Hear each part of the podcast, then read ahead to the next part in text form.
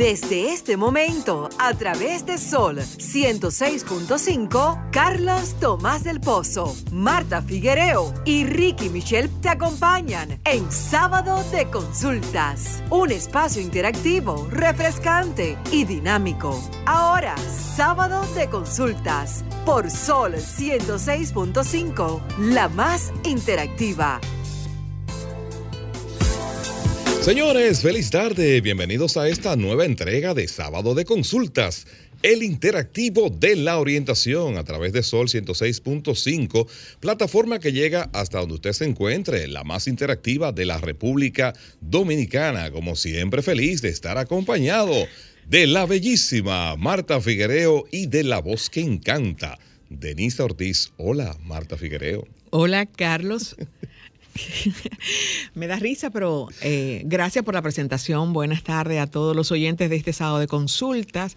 Hoy con un programa sumamente interesante, totalmente médico y totalmente eh, importante de que estén pendientes para sus preguntas. Hay muchísimas eh, afecciones de los últimos días, de los últimos años, que es importante saber manejarla. Y para eso estamos nosotros, para ayudarle a lidiar con esas preguntas a través de nuestros médicos. Recuerden nuestras redes sociales, la del programa arroba sconsultard, tanto para Twitter, Facebook e Instagram.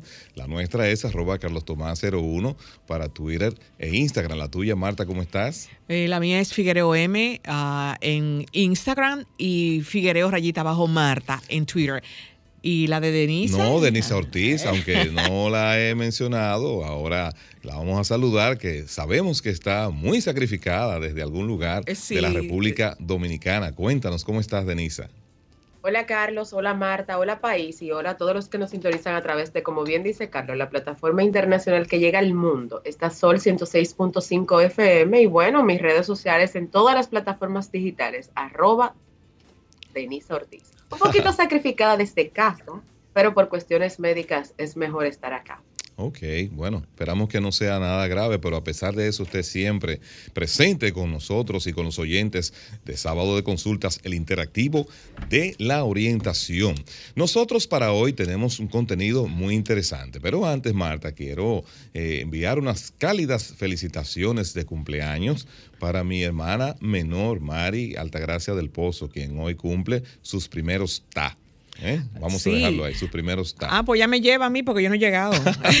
felicidades, Mari. Así que muchas felicidades, Mari, que ella es una importante y valiosa líder comunitaria que hoy está de cumpleaños y deseamos para ella que Dios pues, le dé mucha salud, cosas buenas, felicidad y sobre todo que la mantenga siempre con ese alto espíritu de solidaridad que le caracteriza. Excelente, yo también quiero extender mis felicitaciones a mis padres que mañana 15 de mayo, eh, los dos por, coincidencia cumplen eh, año el mismo día, diferente edad, pero eh, quiero felicitarlos y cada uno de nosotros, sus hijos, que tuvieron ocho hijos, estamos tan orgullosos de esos padres porque siempre estuvieron ahí para nosotros y siempre están ahí para nosotros. Ay, pero qué bueno, me sumo, Marta, a esas felicitaciones tan cálidas porque la verdad que sé de las relaciones que ustedes mantienen con sus padres y eso es muy importante. Tú sabes que eh, un antiguo colaborador y miembro de Sábado de Consultas estuvo de cumpleaños también en el día de ayer, Elvin Castillo, que aunque hoy ah, está en otros proyectos y eso, él inició con nosotros en Sábado de Consultas. Sí, hace mucho. Y hemos mantenido siempre una cálida relación con él y con su familia, así que muchas felicidades. Muchísimas, muchísimas. Yo lo felicité, sí, lo vi a través de la, pero excelente. Eh, le deseé ah, mucha salud, largura de vida y sabiduría en estos tiempos. Denisa, ¿tienes a alguien que cumpla años hoy? No, no, era justamente notificar lo mismo de Elvin. Lo hice de manera personal ayer, pero también me uno la felicitación y agradecerle a Jonathan Liriano, eh, equipo, que nos reporta su sintonía en este estado de consultas. Ah, pero mira, un fuerte abrazo para Jonathan, aunque no he tenido la oportunidad de compartir con él, siempre lo sigo acá en el Sol de la Mañana y en su trabajo profesional. Un profesional muy aguerrido y un ser humano también muy cercano, según lo que me cuentan. Así que muchas gracias por estar con nosotros en el interactivo de la orientación. Hoy precisamente nosotros vamos a tener dos conversaciones muy interesantes en el espacio. Una de ellas es con la doctora Catherine Merejo. Ella es cardióloga y arritmióloga a la vez también.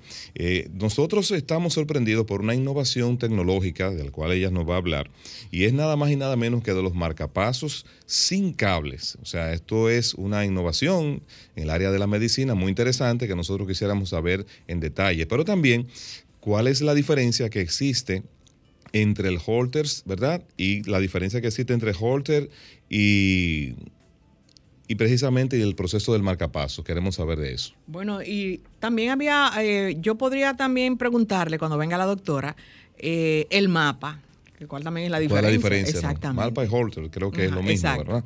Y también tendremos una segunda, en la segunda conversación, una interesante interacción con la doctora Evangelina Soler. Ella es neumóloga y es a la vez ex expresidenta de la Sociedad Dominicana de Neumología.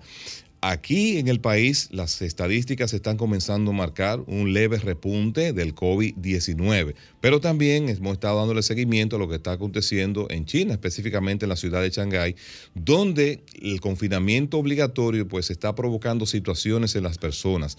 Eh, China ha tratado de establecer una política de cero COVID y eso ha llevado a que estén confinando de nuevo a las personas de una forma que le están limitando sus derechos que inclusive de los lugares donde se le están eh, colocando esas personas en confinamiento no tienen las condiciones eh, de higiene de vida y entonces eso pudiera generar eh, otra situación. Inclusive hasta de los alimentos que le están proporcionando están siendo muy limitados de acuerdo a las...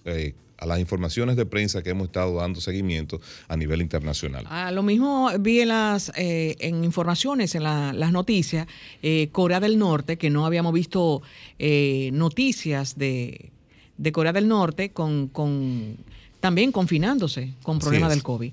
Bueno, nosotros tenemos, hay dos informaciones que queremos compartirle a ustedes de manera muy breve, a las cuales nosotros tenemos que, al igual que ustedes, esperamos que le den seguimiento y estén pendientes. Y es, una de ellas es el anuncio que están haciendo algunos países como Indonesia, que es uno de los mayores productores de aceite de palma. Junto a eso se suma también llamados de Turquía, ya lo había hecho Rusia y también Ucrania. Ustedes saben que producto de la guerra, pues estos países han decidido proteger a sus poblaciones y han prohibido las exportaciones de productos que van como el aceite de palma, como la mantequilla, también el maíz eh, y otros, entre otros, que son insumos que se necesitan, por ejemplo, en nuestro país para poder procesar los alimentos. Entonces, eh, ante esa situación, uno tiene que mentalmente irse preparando, no esperar que llegue el momento, porque eh, las escasez que se va a producir en esos productos, aparte de la carestía, pueden ser importantes. Entonces, ¿qué se pudiera ir haciendo? Es pensar en las alternativas que tendríamos para sustituir algunos tipos de alimentos. En el caso, por ejemplo, del aceite, es prácticamente insustituible, salvo que usted decida cambiar su dieta a consumir entonces alimentos eh, salcochados, no sancochados, como dice la gente generalmente, y además, y también alimentos que puedan ser eh, de otras naturalezas asados, como las carnes, eh, los vegetales y el pescado. O sea que hay que ir pensando en las alternativas.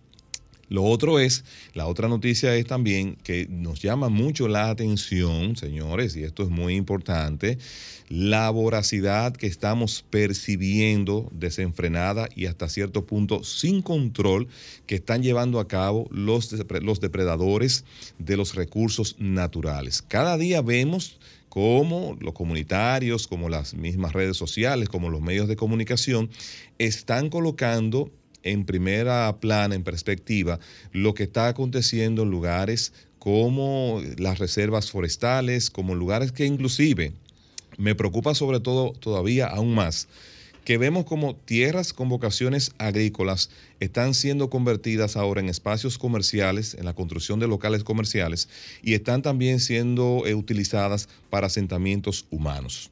Entonces, esa voracidad que estamos viendo, las autoridades de medio ambiente en algunos casos están actuando, pero al parecer están desbordadas. Quiero cerrar esto con una reflexión. ¿De qué nos va a servir a nosotros ganar tanto dinero, por ejemplo, subutilizando tierras agrícolas en construcciones comerciales? ¿Nos podremos después sentar a la mesa y comernos el dinero?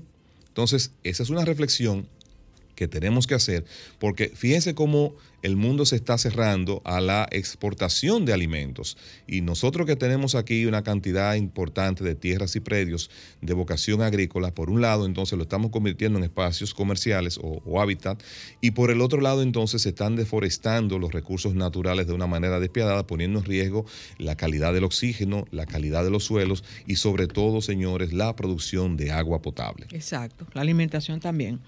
Eh, una mirada mía es una invitación. Yo estuve conversando en el mes pasado, meses pasados, con relación a, las pérdidas, al duelo, y precisamente eh, en estos tiempos donde estamos enfrentando eh, diferentes pandemias, fruto de, de la pandemia y todo lo que acontece en el mundo, se hace necesario buscar la ayuda idónea para encontrar las herramientas necesarias que nos puedan ayudar a volver a levantarnos y a continuar aún en medio del dolor y la tristeza, volver a recobrar la esperanza y el sentido de la vida para honrar a los nuestros que han partido. Con relación a esto, yo hablaba sobre el tanatólogo, doctor, eh, psiquiatra, eh, Jorge Montoya Carrasquillo.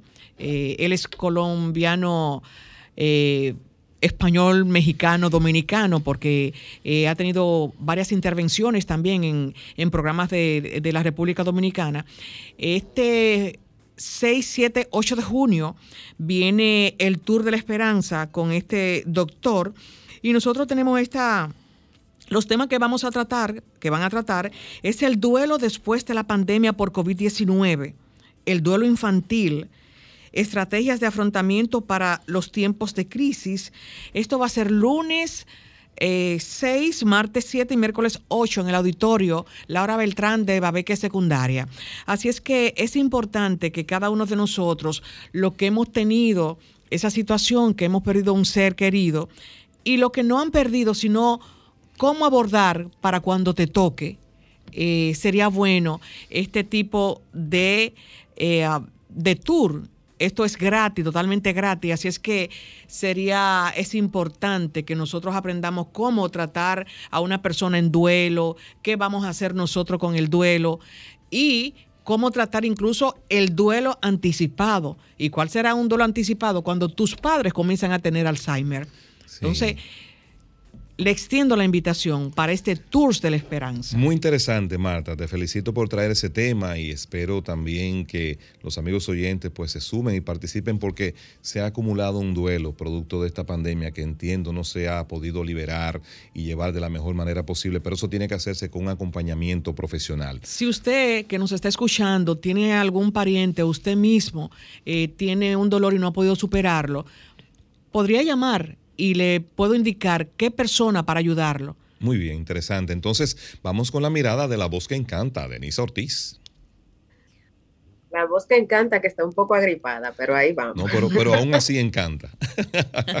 bueno, como anterior, la pasada semana anunciamos de que mi comentario iba a ir en torno a dos fases. La primera fase fue la semana, el pasado sábado, pues la segunda fase es hoy, y era sobre el uso de las teclas de F1 al F12 de las computadoras. Entonces, a partir de hoy vamos a ver para qué funcionan las F6 hasta la 12.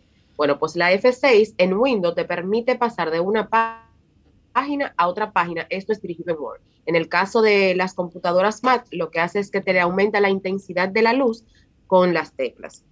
En el caso de la F7, si necesitas una revisión ortográfica y gramatical en el contexto de tu documento en un Word, F7 es tu solución. En el caso de que sea en una computadora Apple, también te permite usar estas teclas para retroceder a la canción anterior. Señores, es muy curioso cómo una misma tecla tiene funciones diferentes en sistemas operativos. En el caso de F8, si usas Windows, cuando presionas F8, activas el modo seguro. En Excel te activa lo que es el modo extendido y en Apple te activa lo que es la pausa de tu canción en la aplicación de iTunes. En F9, esta tecla te permite enviar y recibir emails en aplicaciones diferentes. Y en el caso de Word, cuando en conjunto con Control, esta te sirve para insertar campos vacíos. Además de que en Mac te permite avanzar la siguiente canción en la lista de la reproducción de iTunes. F10 Es la eh, considerada una de las teclas más importantes porque te permite marcar elementos de la ventana activa y también te permite pasar de una pestaña a otra diferente. En el caso, por ejemplo, de que la mezcles en conjunto con mayúscula F10, esta te abre el menú contextual completo de lo que es el sistema operativo de Windows, que es el menú que te aparece en la parte inferior cuando le damos clic derecho con el botón. En el caso de Mac, te permite eh, desactivar el audio y, en el caso de Word, te permite visualizar la ventana completa. F12, necesitas salir y entrar rápidamente de un, en el modo de pantalla de, completa de la, de la computadora, esta tecla te simplifica. Simplemente F, F11 y ahí lo logras. En el caso de la Apple, es una tecla que se utiliza para reducir el audio. Y en la función de Word es una función rápida que te permite pasar al campo.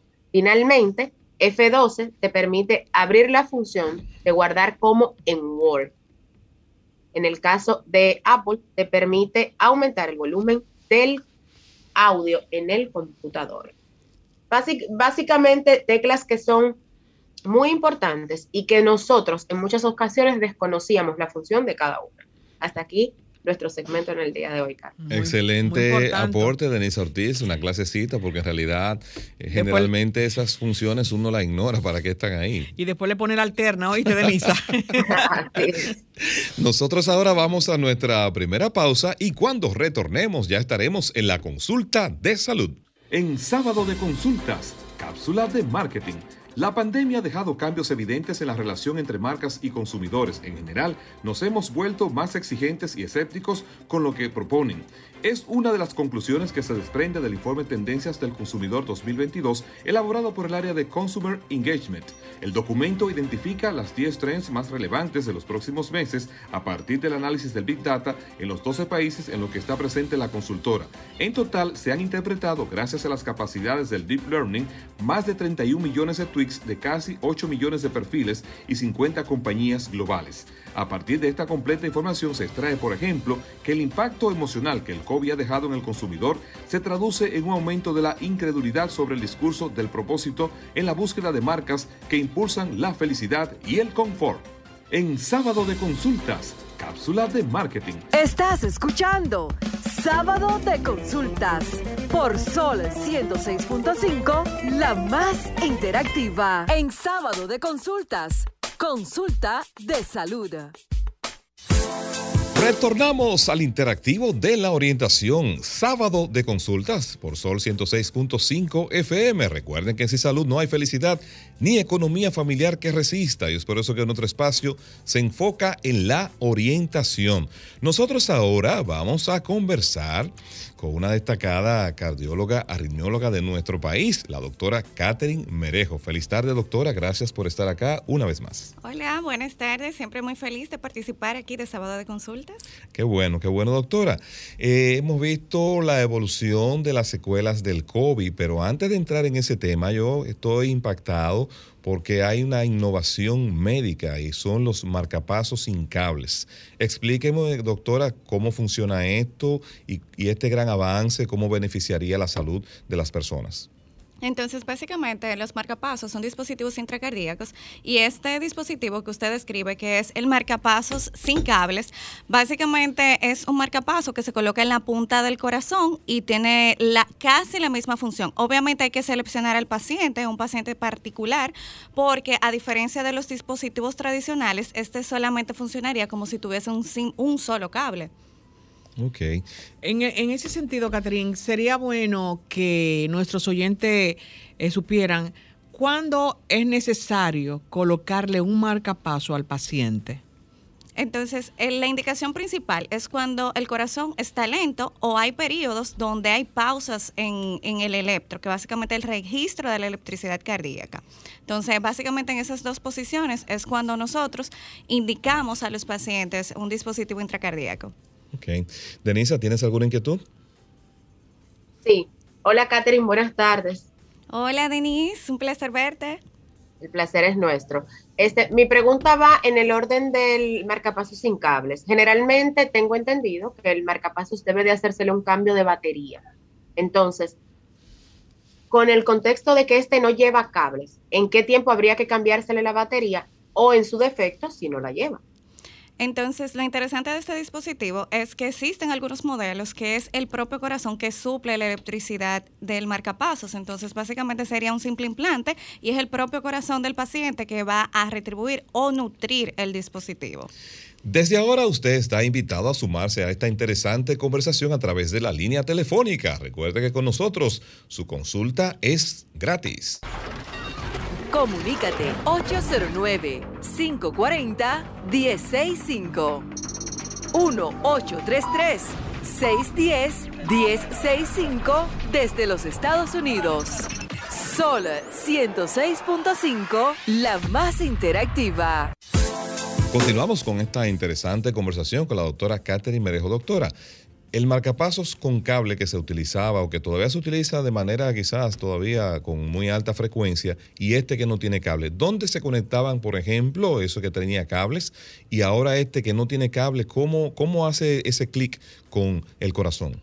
Entonces, básicamente los marcapasos tradicionales y que todavía los estamos utilizando tienen normalmente dos cables. Entonces, esos cables son los primeros a introducirse cuando se hacen los procedimientos y van directamente al corazón. Lo que sucede es que la batería del dispositivo queda sobre la piel y es lo que el paciente siente. Entonces, obviamente el dispositivo que es sin cable se introduce directamente al corazón, o sea, se lleva el dispositivo para adentro del corazón y por eso es que se le conoce como el dispositivo sin cables. En ese sentido, como eh, el con cable se le, se le nota algo al, al paciente y lo primero que dice el médico cuando le hacen el, el procedimiento es usted no puede pasar por ningún lugar de rayo X.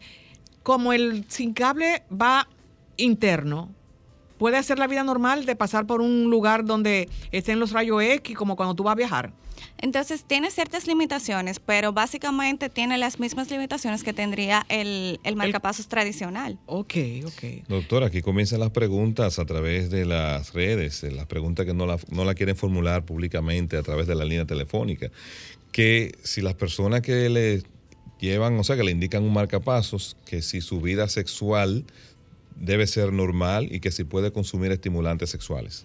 Entonces, básicamente, el, el, paciente con marcapasos vive una vida normal. Ese es el objetivo de colocarle el dispositivo, que esos síntomas que se eh, presentaban por no tener el dispositivo ya no se presenten. Entonces, básicamente, específicamente en la vida sexual no existe como una contraindicación o algo negativo eh, en el uso de, estimulantes sexuales en el caso de los pacientes que sean masculinos y necesiten eh, ese, ese tratamiento. Okay. Decía, yo como que me quedé algo sorprendida, que cuál es la diferencia entre el marcapaso y el holter, porque qué es lo que mide el holter. Y yo muchas veces escucho a las personas, me mandaron a poner un mapa, me mandaron a poner un holter. ¿Cuál es la diferencia entre ambos? Entonces, básicamente el holter es un estudio donde uno hace un electrocardiograma solamente por 24 horas. La diferencia con el, el mapa es que el mapa mide la presión, el holter los latidos. Entonces, ahí obviamente el, hay un tipo de holter que es un holter implantable, que básicamente funciona como un pequeño registro que se pone debajo de la piel y es específicamente para durar días, meses, inclusive hasta un año completo con, eh, con registros de electrocardiografía del paciente. Denisa. Oh. ¿Estás, sí. Denisa? Doctora, sí, estoy por acá. Doctora, entonces básicamente ya sabemos la función del marcapasos, qué hace, cómo nos ayuda en el caso del proceso del corazón, pero ¿cuánto tiempo puede vivir una persona con un marcapasos? Entonces, básicamente tenemos un tiempo estimado que es de 7 a 10 años. Eso va a depender, obviamente, de si el paciente utiliza mucho el dispositivo o lo utiliza poco. A veces hay pacientes que pueden durar hasta 15 y 20 años con el marcapaso porque lo utilizan bastante poco. Entonces, eso es un estimado, básicamente. Estamos conversando con la doctora Catherine Merejo, cardióloga, arritmióloga. Doctora, Hablemos un poco ahora de las secuelas que ha dejado el COVID-19.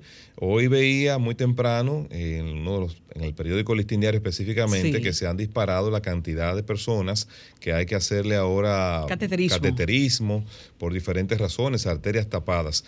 ¿Esto a qué se debe? ¿Ha tenido el COVID que ver con esto? Entonces, en parte sí.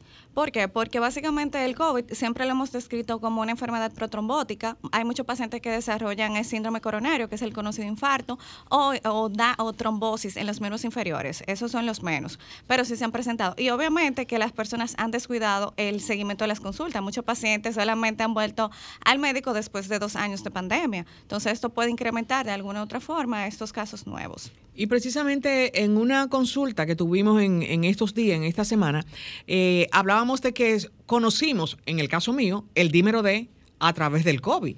Nadie, yo no, yo no sabía que eso era tan influyente para la coagulación y, que le hacía daño. Entonces, eso es parte también de lo que eh, habla el listín diario del cateterismo, de, de coagularle la sangre o ponérsela tan, tan espesa que le puede llegar a hacer un, una trombosis al paciente. Entonces, básicamente, el dímero D es un marcador. No solamente se eleva por, eh, por trombos, ¿verdad? Pero sí se utiliza como un referidor. Pero existen otras condiciones. Por ejemplo, los pacientes, la paciente embarazada se le sube el dímero D, la paciente con gripe, con fiebre. Inclusive los pacientes con dolor pueden elevar el dímero D. Obviamente sí ha existido una pequeña relación con el COVID y se utiliza de forma preventiva muchas veces eh, en los pacientes post-COVID para nosotros tener más o menos indicativo de si es necesario tratar para, para evitar un trombo, ya sea para el cerebro, para las arterias del corazón, para las arterias de, lo, de los miembros inferiores, depende.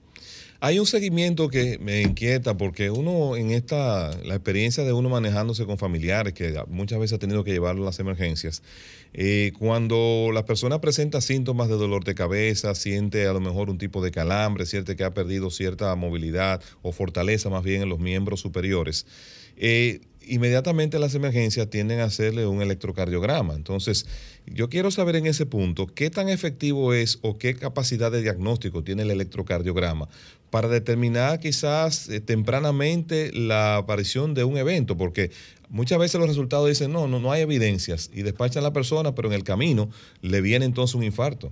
Ok, entonces básicamente los síndromes coronarios, que son los llamados infartos, uno tiene varios métodos para diagnóstico. El principal es el electrocardiograma, porque si el paciente tiene dolor, se va a evidenciar ahí que hay un cambio, obviamente eléctrico, que es el primero que aparece.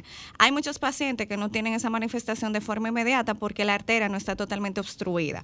Obviamente existen otros, otros valores que son básicamente unos exámenes de sangre que se le hacen para determinar si las enzimas cardíacas, así es que se llaman enzimas cardíacas, están elevadas y si hubo un daño. Entonces, ¿qué tan efectivo puede ser? Eh, vamos a decir que hay que combinar varios factores para llegar a un diagnóstico certero. Tenemos un contacto. Feliz tarde. ¿Quién está con nosotros y desde dónde?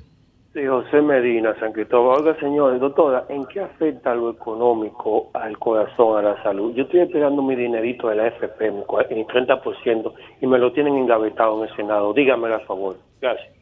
Bueno, ahí está el, el, nivel de ansiedad que debe generar esa situación. Claro, obviamente si nosotros tenemos algún tipo de estrés, ya sea económico, sentimental, eso sí nos puede afectar porque somos personas con sentimientos. Obviamente, eh, hablando de la AFP, hay que guardar ese dinero porque todos eventualmente lo vamos a necesitar, ya sea a través de la AFP o a través de usted mismo. Entonces es el mejor consejo que le puedo dar. De, Denny tiene una pregunta.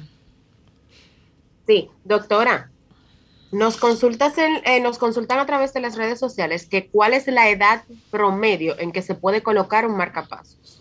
Entonces, esa, esa respuesta es capciosa. ¿Por qué? Porque los niños pueden necesitar dispositivo, los jóvenes pueden necesitar dispositivo, los envejecientes pueden necesitar dispositivo. Obviamente son los más mayores, es decir, los pacientes que ya tienen una historia de infarto, el paciente que obviamente su sistema eléctrico está desgastado, los que más lo utilizan. Pero hay pacientes, niños que pueden nacer con alteraciones eléctricas que impiden que el, corazón, el marcapasos natural, funcione de forma adecuada. O los jóvenes, obviamente, pueden hacer un infarto que después necesiten un dispositivo. Yo quedé como un interrogante con relación a que la pregunta que hizo Denisa, que qué tiempo puede durar el marcapaso, y usted ha, ha, eh, ha dicho que una persona puede durar 20, 20 años si no lo usa. Uh -huh. Pero ¿cómo? Yo sé que yo no lo estoy usando si lo tengo incrustado en mi pecho. Entonces, básicamente, el, el, marcapasos es un dispositivo inteligente. Así como los computadores, él es como el inversor. Se va la luz, entonces él entra. Obviamente, nosotros en los chequeos de marcapasos hacemos una programación para ayudar a que el marcapaso dure lo más posible. ¿Por qué? Porque para cambiar el dispositivo hay que intervenir al paciente. Entonces, ahí es donde me refiero de, de si lo utilizo o no. Okay. Tenemos otro contacto. Feliz tarde. ¿Quién está con nosotros y desde dónde?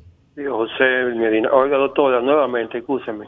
se han muerto gente rica de ataque cardíaco. Entonces nosotros los pobres, ¿cómo lo podemos evitar en un país donde la salud es deficiente y los seguros médicos son un lujo? Gracias, hágame favor. Interesante pregunta. Vamos a contestarla, a tomar este otro contacto y luego entonces respondemos en bloque. Feliz tarde. ¿Quién está con nosotros y desde dónde? Sí, desde aquí de Arroyo Hondo. Ok, adelante. Y por favor, la doctora. Cuando yo siento que no estoy respirando bien y, que pienso que a través de las arterias, ¿dónde yo debo ir? ¿Con qué médico eh, consultarme, por favor? Ok, gracias por estar con nosotros, doctor. Entonces, la primera pregunta, el señor decía que las personas con dinero fallecen por ataques cardíacos y en las personas pobres, entonces, ¿cómo pueden defenderse ante esa eventualidad? Entonces, mire, le tengo una información interesante. Realmente el seguro de SENASA subsidiado está eh, cubriendo todos los procedimientos intervencionistas de eh, cardiología. Hay varias instituciones, por ejemplo, el Instituto de Cardiología, el Centro Cardiovascular, el Centro Max Center. Esos son tres de los que yo particularmente conozco, que si usted tiene un seguro del Estado, es decir, usted es un paciente que no trabaja y es el, el gobierno que le subsidia su salud, entonces esos centros le pueden hacer cateterismo, implante de marcapasos, entre otros procedimientos. Entonces, si hay alguna alternativa, obviamente no igual, porque vivimos en un sistema capitalista, pero sí que usted puede adquirir salud. Con respecto a la segunda pregunta, que es la señora que nos habla de que a quién voy a asistir cuando tengo dificultad respiratoria. Mire, eh, normalmente cuando un paciente se cansa, ese, ese síntoma hay que como describirlo más más dirigido. Eh, ¿Por qué? Porque usted puede tener un problema pulmonar, usted puede tener un antecedente de fumador, usted puede tener una condición en ese momento. Entonces, lo ideal es que si usted se siente lo suficiente, o sea, si usted se siente muy mal para no poder manejar ese síntoma, vaya a una emergencia. Y obviamente ahí le van a dirigir si el médico, el cardiólogo, si es el, el neumólogo, si es un neurólogo, dependiendo de qué puedan encontrar ahí. Tenemos otro contacto. Feliz tarde. ¿Quién está? Bueno, ese se nos fue. Denisa, ¿alguna inquietud? Ah, bueno, tenemos otro contacto. Feliz tarde. ¿Quién está con nosotros y desde dónde? Sí, mire, yo le hice la pregunta con relación a la respiración. Ahora yo lo que quiero saber es dónde está la doctora, en qué lugar la puedo localizar. Ok, usted mantenga la sintonía con nosotros, que al final de la conversación, ahí entonces se lleva a colocar sus redes sociales y su teléfono de contacto. ¿Le parece? ¿Qué tiempo, qué tiempo ustedes terminan? Terminamos ya con ella la conversación como en 10 o 15 minutos. Wow, que yo tengo que salir. Bueno, doctor, entonces dígale dónde ella puede llamarle. Entonces puede conseguirnos en, la, en Instagram por la doctora punto Merejo. Estamos dando consulta en Plaza de la Salud y en HS Medical Center. Bueno, pues gracias, ya usted sabe, para que haga su consulta. Denisa, tienes una inquietud, ¿verdad?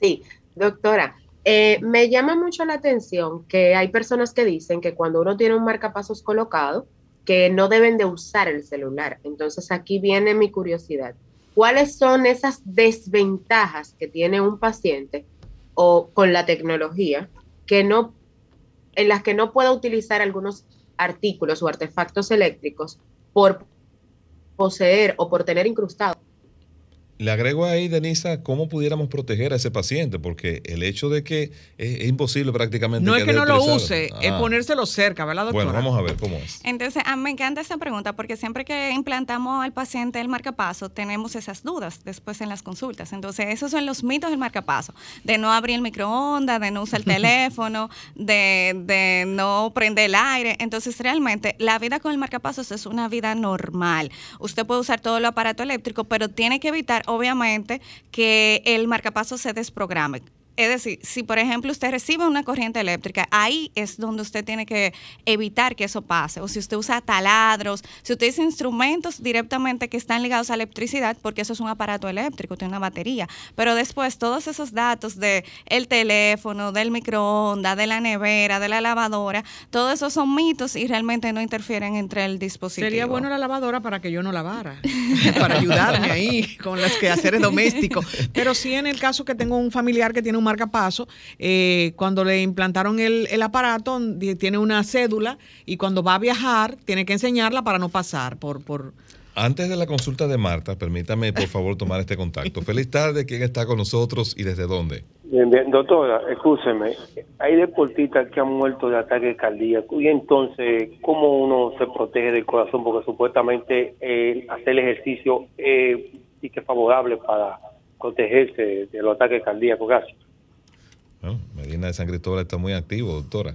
Entonces, respondiendo a la, consulta, la pregunta de Marta, entonces, básicamente, específicamente, el, el detector de metales del aeropuerto es uno de los pocos instrumentos que sí puede reprogramar el marcapasos. Entonces, normalmente cuando uno hace este procedimiento, se le entrega una identidad al paciente y esta debe ser presentada específicamente para viajar. Esa es la primera. En la- respondiendo a la pregunta del señor, entonces, mire, los ataques cardíacos siempre avisan.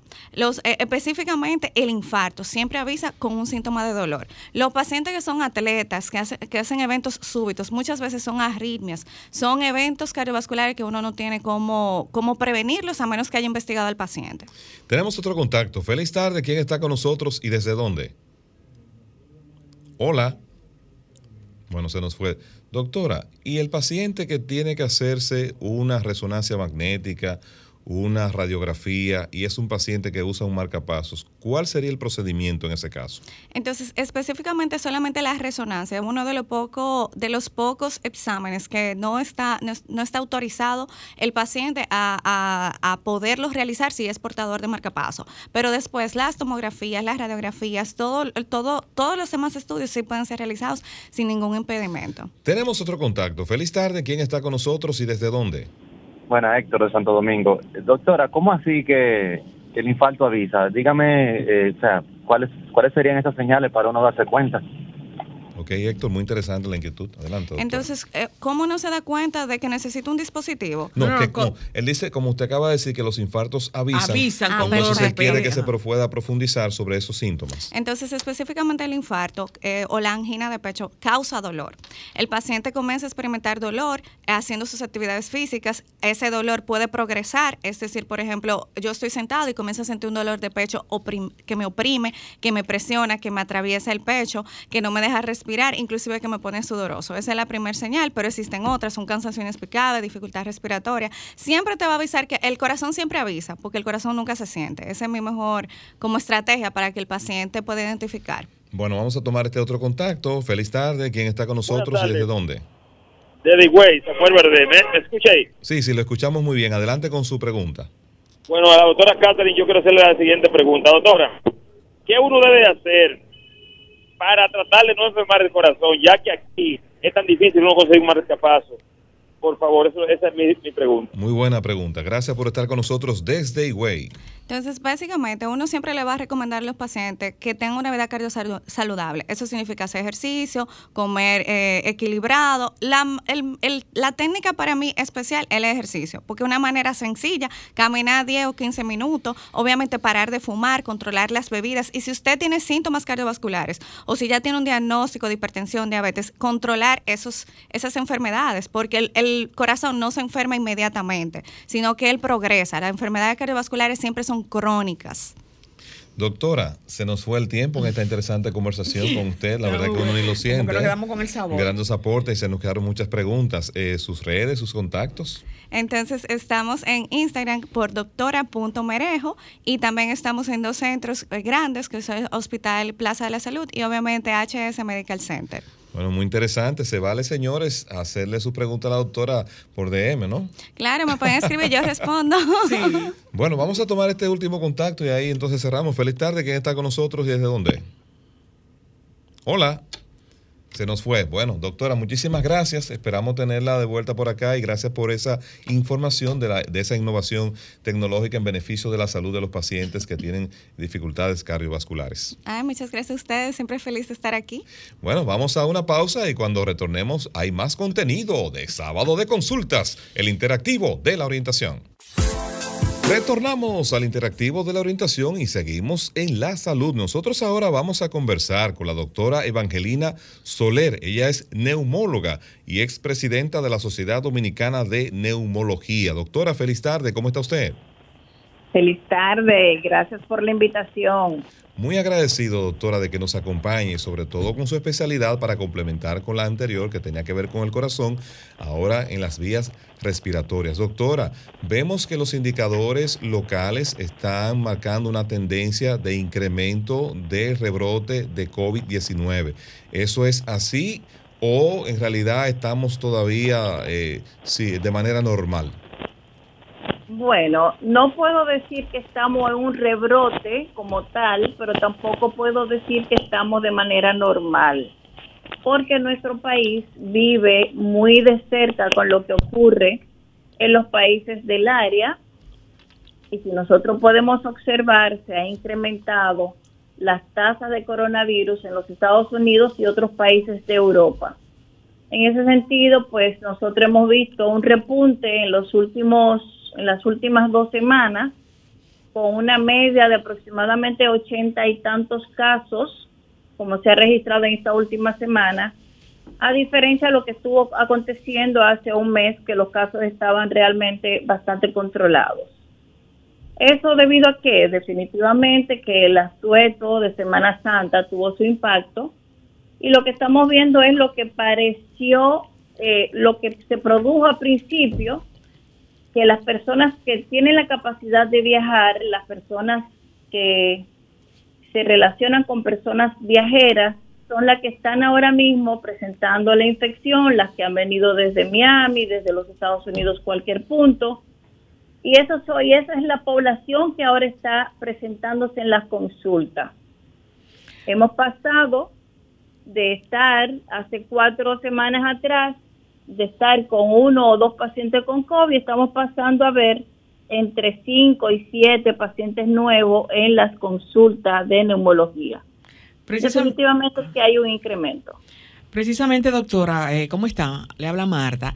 Con relación a, la, a la información, cuando ya se, se dijo que estábamos mejor del COVID, hubo una apertura, las personas dejamos, porque yo no voy a decir dejaron, porque yo también, dejamos de usar la mascarilla en algunos lugares, este, y fue mucho antes de la Semana Santa y no se habían reportado después de eso. Y sí entendemos de los viajes, de los centros donde se estaban haciendo, de hecho, algunos centros se han desmantelado donde había prueba y donde también había vacuna.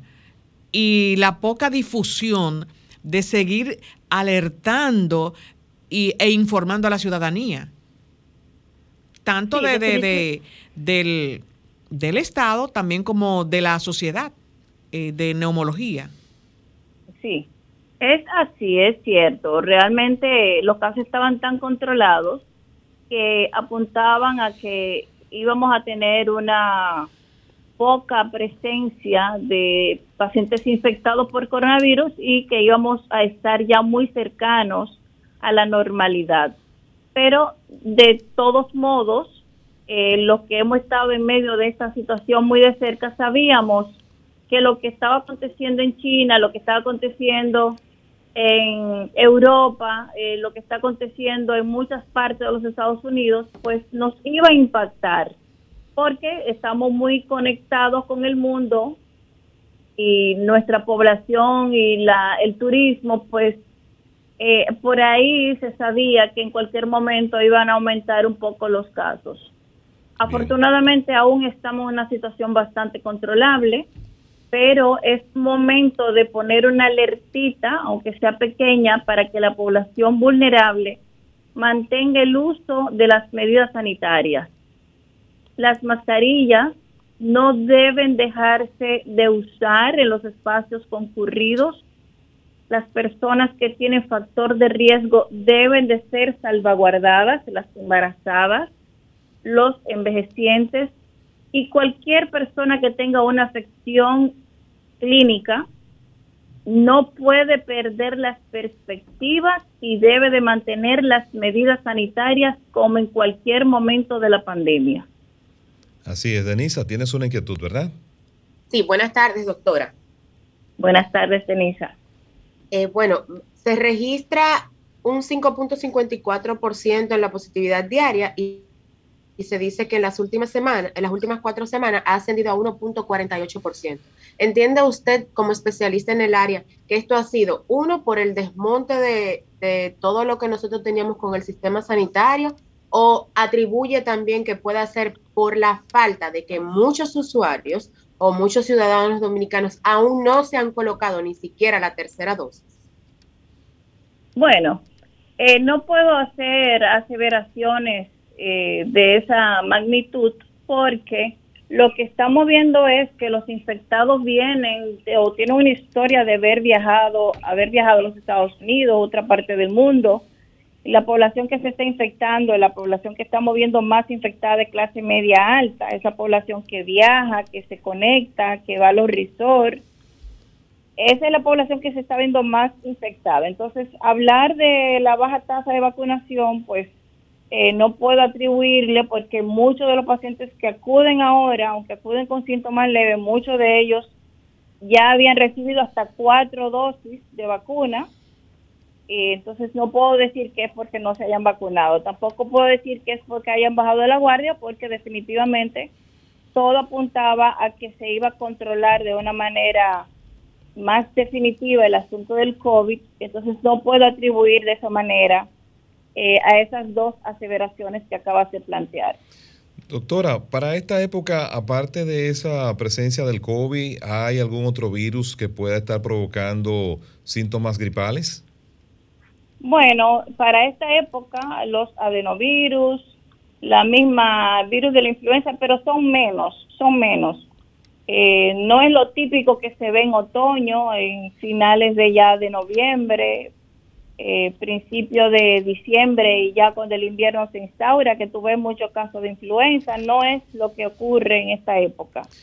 Por lo que la población debe de estar alerta ante cualquier síntoma respiratorio, presencia de fiebre, malestar, dolor de garganta, acudir y los colegios deben de estar también muy alerta cuando tienen un niño con esas características, tomar la alarma para que la familia se haga la prueba y pues eh, tomar los controles sanitarios que permita eh, controlar la infección en los en los círculos donde hay varias personas concurriendo a un mismo espacio. Si usted tiene alguna duda, alguna inquietud por un síntoma que tenga relacionado con las vías respiratorias, este es el momento a través de la línea telefónica ponerse en contacto con nosotros. Comunícate 809-540-1065. 1-833-610-1065 desde los Estados Unidos. Sol 106.5, la más interactiva. Retornamos al interactivo de la orientación con esta interesante conversación que estamos teniendo, ¿verdad? Marta Figuereo con la Sí. neumóloga Evangelina Soler. Y si usted tiene alguna inquietud, algún comentario relacionado con algún síntoma gripal y sobre todo esa última parte que ella menciona de las escuelas, porque sé de algunos colegios que hay presencia de coronavirus y entonces como desmontaron el tema de la educación, de la conectividad virtual, es- esos protocolos eh, ya por la frecuencia de las visitas de los niños, está usándose menos mascarilla, no solo en los colegios, sino también en los centros comerciales. ¿Ante qué síntomas, doctor, en el caso de los niños debemos estar alerta?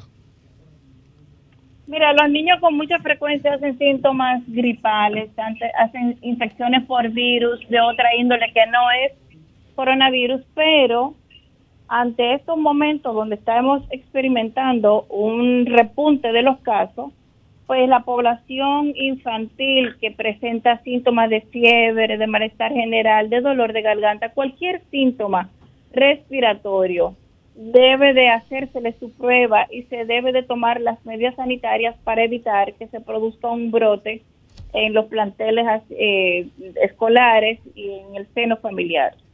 Este niño no debe de ser enviado donde la abuela, el abuelo para hacer cuidados, hasta no establecer que no tenga coronavirus, pues debe de tenerse la prudencia de aislarlo, aunque sea para eh, verificar que todo esté eh, que esté bien y que no infecte a otras personas.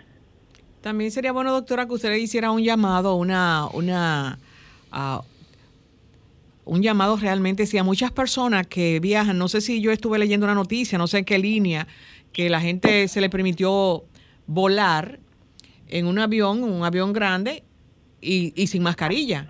Entonces, aunque vengan con la mascarilla, es importante también tener un alejamiento en cierto modo, una mini cuarentena en tu misma casa con tu familiar que venga eh, de los Estados Unidos, de, de, cualquier, de cualquier país. Mira, la prudencia en estos casos es mandatoria y eso que tú dices es una excelente observación porque muchos de los casos que se presentan en los senos familiares, donde se infecta el abuelo, la abuela, donde se infectan varias personas en una casa, sencillamente se da porque vino alguien del exterior y trajo el virus.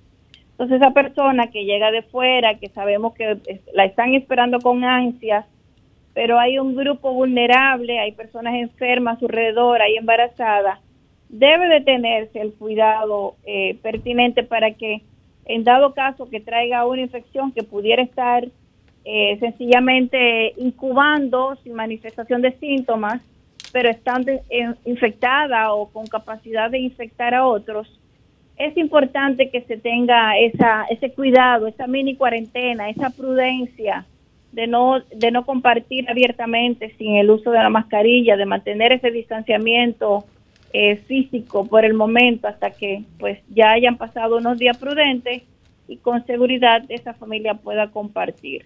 Pero el llamado reiterado es a las personas vulnerables para que tengan mucho cuidado en estos días porque definitivamente hay un aumento de los casos y es una situación peor que la anterior porque la gente anda ya sin la mascarilla y muchas personas infectadas están andando por ahí sin mascarilla.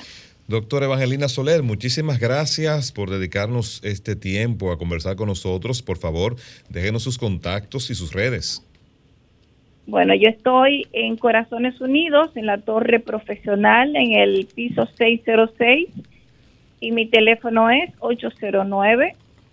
809-793-5553. Estoy como doctora Evangelina Soler en Instagram y tenemos ahí una página profesional donde hacemos muchas orientaciones que le puede servir a la comunidad. Bueno, muchísimas gracias y esperamos que esté con nosotros eh, nuevamente para seguir orientando a nuestra población acerca de cómo manejarse no solamente contra el COVID, sino con todas las enfermedades que tienen que ver con las vías respiratorias. Nosotros vamos a una breve pausa y ya cuando retornemos estaremos en la parte final del interactivo de la orientación.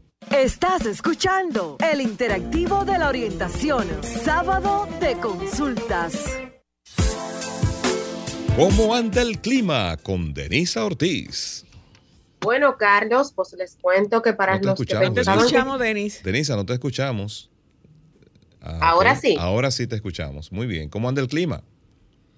Bueno, bueno, pues les cuento que para los que pensaban que esta tarde iban a tomar sol en la playa, lamentablemente no. Continuará nublado con aguaceros, tronadas, ráfagas del viento y lo más importante, las temperaturas se mantendrán calurosas. Todo esto es por la incidencia de un viento cálido del este y sureste, especialmente en las zonas urbanas y costeras. Eh, tal y como hemos venido diciendo desde que inició el pasado este mes de mayo, mayo, junio y julio es más común las actividades, en las tormentas eléctricas como los rayos y, las, y las tronadas en la República Dominicana. Es lo que se llama la, la época convectiva y por eso le exhortamos a toda la población a estar en constante eh, eh, atentos a todas las informaciones de la Oficina Nacional de Meteorología.